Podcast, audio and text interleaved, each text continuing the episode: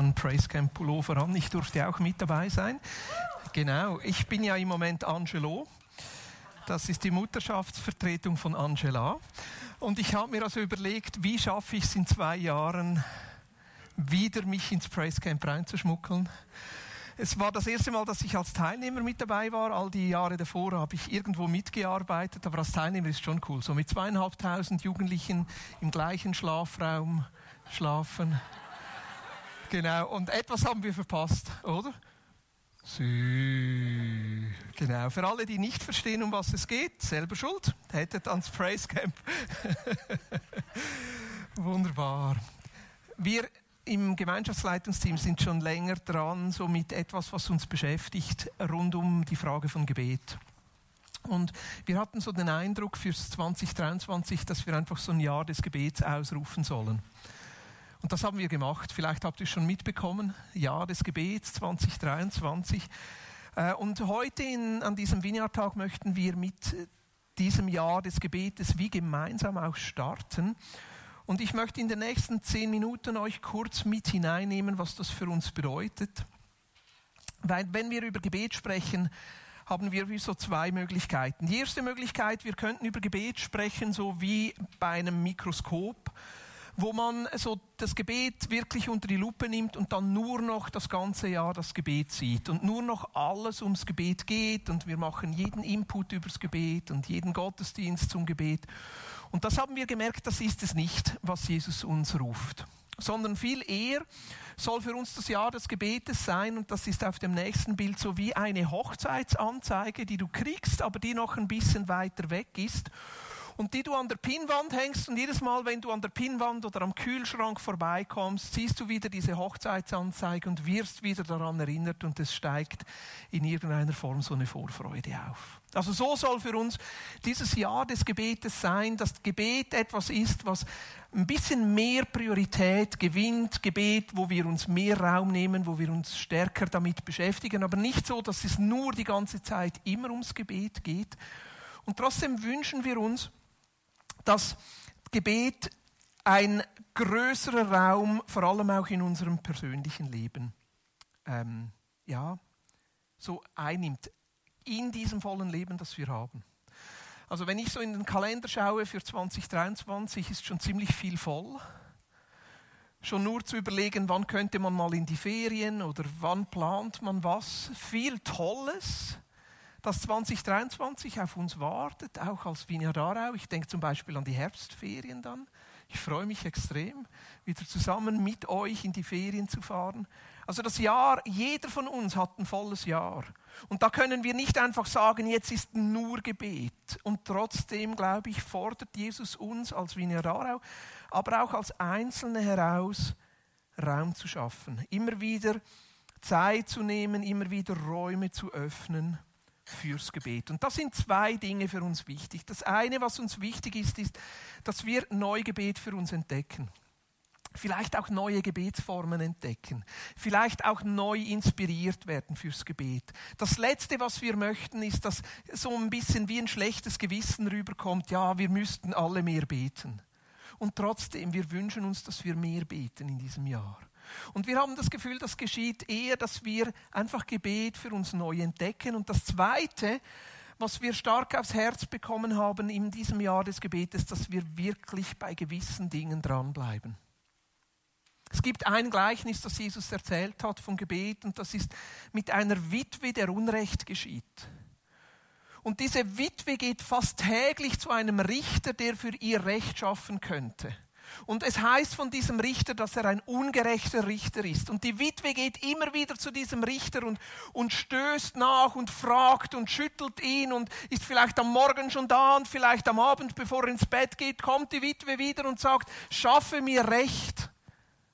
Und am Ende sagt der Richter nicht wegen Gerechtigkeit, sondern nur weil ich die Frau loswerden will, schaffe ich ihr halt Recht. Und in der Vorbereitung habe ich mir schon überlegt, was ist das für ein Gleichnis? Also Gott wird da verglichen mit einem ungerechten Richter, der nur handelt, wenn wir ihn bestürmen. Aber ich glaube, das ist nicht der Punkt, sondern der Punkt an diesem Gleichnis ist viel eher, dass Jesus uns auffordert, bei gewissen Dingen einfach dran zu bleiben. Bei gewissen Dingen einfach nicht loszulassen. Bei gewissen Dingen einfach so sagen, hey, das ist das, was wir in diesem Jahr gerne sehen möchten. Ich möchte euch zwei prägende Erlebnisse mitgeben, die mich geprägt haben in meinem Gebetsleben. Und die gehen schon ein bisschen länger zurück. Ähm, kurz nach meiner Zeit war es, ich bin nicht ganz sicher, ob es vor oder nach der Rekrutenschule war, war ich für, für etwa fünf oder sechs Monate, ja, es war gerade nach meiner Rekrutenschule mit 20, war ich für fünf Wochen in Uganda. Ähm, das war die Zeit, bevor es das Internet gab und bevor man Dinge recherchieren konnte und äh, ich hatte über meine Schwester hatte ich einen Kontakt zu einem Pastor in Uganda und ich habe dem geschrieben, ob ich ein bisschen zu ihm kommen könnte und er hat zurückgeschrieben und da habe ich ein Flugticket gebucht und bin nach Afrika geflogen. Ich kannte den überhaupt nicht und kannte die Kirche nicht und war dann einfach fünf Wochen dort. In dieser Kirche und die hieß Miracle Church, also Wunderkirche. Und diese Kirche war so bekannt dafür, dass dort Wunder geschehen, dass sogar die Bushaltestelle bei der Kirche Miracle hieß. Ja. Und die Busse in, in, Uganda funktionieren so, das sind so Minibusse, die fahren nur, wenn es voll ist und wenn man halten will, ruft man. Also jeder, der an dieser Haltestelle aussteigen wollte, schrie Miracle, Wunder. Ja, und dann, dann hielt der Bus. Und was mich stark geprägt hat in dieser Zeit, waren die Gebetsnächte. Also die haben jede Woche am Freitagabend so zwischen 8 und 9, wie es halt so afrikanisch ist, es fängt um 7 an, um 8 kommen die ersten Leute und um 9 startet es. Aber die haben dann gebetet, nicht irgendwie eine Stunde, zwei, sondern bis am Morgen um 6. Das längste, was ich durchgehalten habe, war 4 Uhr. Also ich habe dann immer gesagt, wenn ich dreimal eingeschlafen bin, dann gehe ich ins Bett. Das längste, was ich durchgehalten habe, war morgens 4 Uhr, aber die haben wirklich durchgebetet die ganze Gruppe, und das waren nicht irgendwie fünf oder zehn, das waren 100, 150, 200 Leute, die dort zusammengekommen sind zum Gebet. Und das hat mich geprägt, einfach äh, im Gebet dran zu bleiben, nicht so schnell aufzugeben, nicht einfach nur einmal zu beten, sondern bei gewissen Dingen einfach dranbleiben. Jetzt wie könnten wir das machen? Sollen wir jetzt auch mit Gebetsnächten starten? Vielleicht, wieso nicht? Nimm das mal mit, wenn du spürst, dass es dran ist, nur zu. Ähm, unsere eritreischen Geschwister machen das ja fast jede Freitagnacht. Das könnten wir uns mal überlegen, ob wir uns anschließen. Aber was für uns fast wichtiger war in der Vorbereitung, ist, dass wir gesagt haben, wir möchten gerne so wie bei drei Dingen als Gemeinde dranbleiben in diesem Jahr und die durchbeten. Und ihr seht hier, wir haben dazu neue Gebetswände montiert. Die eine leuchtet schon, die anderen drei, zwei fangen dann auch noch irgendwann im Laufe dieses Jahres an zu leuchten, wenn das Verlängerungskabel noch kommt. Aber ihr seht, auf der rechten Seite ist äh, die, die Wand Vineyard Aarau. Dort wollen wir in Bezug auf die Vineyard Aarau für drei Dinge beten. Wir wollen beten für unsere Kinder, wollen beten für unsere Teenager und wollen beten für Gottes Gegenwart. Das sind so die drei Punkte für die Vineyard Aarau, in denen wir in diesem Jahr einfach dranbleiben wollen. Dass wir für unsere Kinder beten, dass unsere Kinder einfach Jesus erleben, für unsere Teenager, gerade in dieser Phase, dass sie immer wieder Jesus erleben dürfen und sich für ein Leben mit ihm entscheiden, aber auch für Gottes Gegenwart. Dass Gottes Gegenwart einfach unter uns ist und dass es für uns einfach ist, mit Jesus zu leben und Jesus zu erleben. Das ist diese Wand und dort kannst du selber Fotos hinhängen, Eindrücke hinhängen. Am liebsten hätte ich, wir hätten ein Foto von allen unseren Kindern an dieser Wand, aber ich weiß, es ist ein bisschen gefährlich, wenn ich das mache. Sondern wenn du möchtest, dass für deine Kinder gebetet wird, einfach ein Foto hinhängen, wenn du Eindrücke hast, wenn du ein Bild hast, das du gerne hinhängen möchtest, diese Wand ist für uns zum Beten. Die zweite Wand ist auf der linken Seite für die Region Aarau dass wir für die Region Aarau beten und auch dort für drei Dinge, dass wir für unsere Herzensmenschen beten. Für die Menschen in unserem Umfeld, von denen wir spüren, dass da Jesus dran ist. Dass wir für unsere Gemeinschaften beten, dass sie in der Region ausstrahlen und Menschen Jesus kennenlernen und dass wir für einen geistlichen Aufbruch beten in unserer Region. Und dass wir für die Mission beten. Auch über den Tellerrand hinaus. Auch dort haben wir gesagt, lasst uns uns konzentrieren auf drei Dinge, die uns nahe sind. Wir beten für Sierra Leone, wir beten für Eritrea und wir beten für Madagaskar. Einfach für diese drei Dinge. Das ist unsere physische Gebetswand, aber weil wir ja nicht immer hier sind, haben wir in unserer App auch eine elektronische Gebetswand eingerichtet. Ich habe die App hier für euch vorbereitet. Ihr seht, genau in der Mitte der App ist neu so eine Gebetswand. Und ja, so. Ihr seht hier die Anliegen der Vineyard Aarau. Und wenn ihr hier auf die Kids drückt, könnt ihr hier sogar einen neuen Kommentar hinzufügen. Wenn ihr ein Anliegen habt, wenn ihr einen Eindruck habt, einen Gedanken habt, der euch im Gebet wichtig wird, könnt ihr das einfach hier eintragen. Und was wir auch gemacht haben in dieser Gebetswand, ist, dass es hier unten noch drei unterschiedliche Felder hat, persönliche Anliegen. Du kannst ein eigenes persönliches Anliegen erfassen was habe ich im Moment für ein Anliegen? Rückenschmerzen habe ich. Jesus heile meinen Rücken. Und jetzt kannst du diesen Eintrag entweder privat oder für alle sichtbar. Wenn er privat ist, absenden, dann wird es nur für dich sichtbar sein. Also du kannst deine persönlichen Gebetsanliegen erfassen und mit dieser App beten und immer wieder bei den Dingen, die dir wichtig sind, dranbleiben. Oder du kannst auch nicht, also für alle sichtbar und dann sollte der Eintrag ein bisschen tiefer kommen. Jetzt ist er für alle sichtbar, dann sehen die anderen dein Anliegen auch und wir können füreinander beten.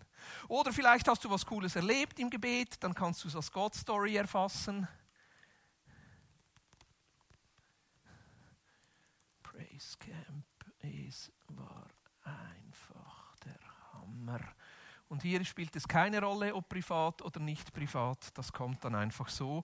Oder du hast irgendeinen Gedanken, der andere ermutigen könnte rund um Gebet, das kannst du einfach dort erfassen. Also, in der Vineyard App, das ist neu unsere Gebets-App. Da kannst du einfach, ich habe mir noch überlegt, ob ich einen Zufallsgenerator programmieren soll, dass man draufdrücken kommt und dann kommt irgendein Anliegen, aber das habe ich dann nicht geschafft. Also im Moment ist es so, die Gebetswand, die drei Bereiche, wo wir als Gemeinde dranbleiben wollen, mit der Gebetswand hier und mit der Gebetswand elektronisch. Aber du kannst auch bei den Anliegen, die du durch, durchbeten möchtest für dieses Jahr, wo du sagst, hey, die zwei, drei Dinge, da möchte ich in diesem Jahr dranbleiben im Gebet, die kannst du für dich in der App erfassen. Also das ist das eine, was uns beschäftigt. Einfach dranbleiben im Gebet ähm, und dort ähm, äh, äh, Dinge durchbeten. Ich möchte euch noch von einem zweiten Erlebnis erzählen im Gebet, das ich gemacht habe. Und das war kurze Zeit später. Also ihr merkt, ich habe so meine Jugendjahre auch ein bisschen verwendet, um zu reisen und gerade an Orte hinzugehen, wo ich das Gefühl habe, dort, dort ist Jesus dran. Und diese Zeit in Uganda hat mich geprägt im Gebet und ich wollte dann noch an einen anderen Ort hin, wo auch viel gebetet wird und das ist in Korea. Ich habe dort von dieser Kirche gehört, die Yodo Full Gospel Church. Man hat jeweils gesagt, das sei die größte Kirche der Welt mit 700.000 Mitgliedern. Und wir sind dann so ein, ein, halbes Jahr später zusammen mit meiner Schwester nach Südkorea geflogen und wollten diese Kirche miterleben. Und auch dort, das, was uns am meisten oder was mich am meisten berührt habe, war der Gebetsberg. Jetzt Gebetsberg, das tönt für uns Schweizer so riesig. Aus, aus Schweizer Sicht ist es ein Gebetshügelchen aber für sie ist es ein Gebetsberg.